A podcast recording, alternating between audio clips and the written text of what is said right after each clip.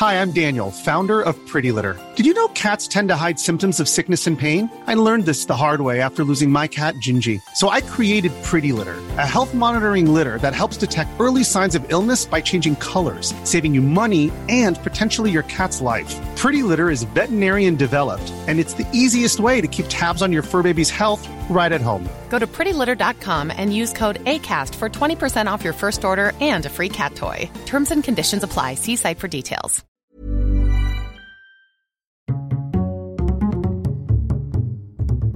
Culture G. Cultivez votre curiosité. Bonjour à tous. Dans l'un des derniers épisodes, vous avez pu découvrir le récit de la signature de l'armistice le 11 novembre 1918. Eh bien, j'aimerais donner à cet épisode une suite. Je m'apprête à vous raconter une histoire incroyable, et pourtant il faut la croire puisque tout est vrai.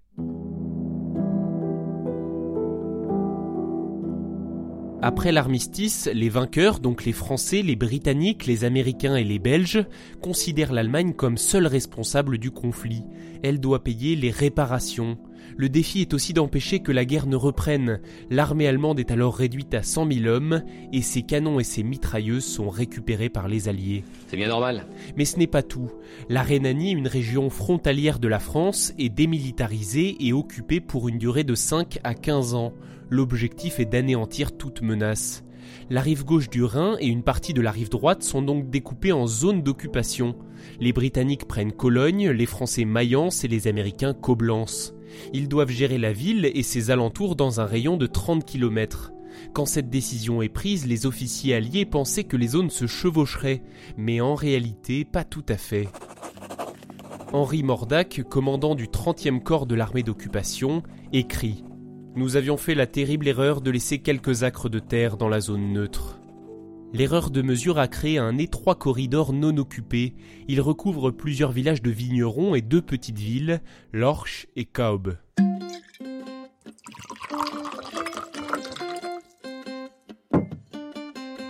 Les puissances occupantes ne se posent pas de questions. Elles appliquent le plan et elles barrent les routes aux extrémités de leur tête de pont. Elles isolent ce territoire et plus de 17 000 personnes se retrouvent alors coupées du monde. Remarquez une sacrée coïncidence pour un pays de vignobles, ce territoire isolé a la forme d'un goulot de bouteille. Lorsqu'ils comprennent la situation, les habitants, stupéfaits, proclament leur indépendance.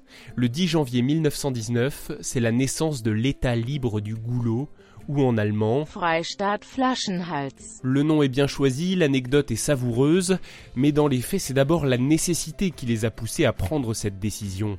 Alors que la monnaie commençait à se faire rare, le bourgmestre de Lorch, Edmund Anton Pnischek, décide que l'État libre va frapper sa propre monnaie, et puis émettre ses passeports, imprimer des timbres et organiser son système postal. L'État libre du goulot devient presque une vraie micronation. Les choses sont officialisées par un télégramme de Pnichek à la commission allemande d'armistice. Nous souhaitons que, entre Bonn et Mayence, subsiste une bande de terre, le long du Rhin allemand, libre de toute influence gauloise. Son insolence va agacer les autorités françaises, et l'état libre du goulot est complètement isolé, au point que plus aucun bateau ni aucun train ne s'y arrête. Les habitants sont donc obligés de faire de la contrebande en passant par des chemins de montagne, ils échangent du vin et des liqueurs contre des denrées alimentaires et du charbon. La nuit, des marchandises sont aussi transportées discrètement sur le Rhin, dans le sens du courant. Les Français ripostent alors en installant des projecteurs. En 1923, Pnichek et son gouvernement commencent à envisager l'envoi d'ambassadeurs dans les capitales étrangères, à commencer par Berlin. Oui, bien sûr que c'est sérieux. Mais comme l'Allemagne prend du retard dans le paiement des réparations, les armées françaises et belges envahissent toute la Roure. Le 25 février, un régiment de spahis marocains pénètre dans l'Orche. Pnichek est arrêté il est condamné à deux mois de prison et 50 000 marques d'amende. Après quatre ans d'existence, l'état libre du goulot est aboli. Aujourd'hui, ce territoire fait partie de la magnifique vallée du Rhin, qui est d'ailleurs inscrite au patrimoine mondial de l'UNESCO. Pour le plus grand bonheur des touristes, les deux villes de Lorsch et de Kobe continuent de perpétuer la mémoire du Freistadt-Flaschenhals. Si un jour vous avez l'occasion de vous y arrêter, vous en connaissez désormais l'histoire. Merci d'avoir écouté cet épisode. N'hésitez pas à le partager s'il vous a intéressé, à vous abonner à Culture G et à mettre à ce podcast, si vous le pouvez, un petit j'aime, un cœur ou un joyeux commentaire pour qu'il continue de grandir. Allez, on se donne rendez-vous la semaine prochaine pour un nouvel épisode.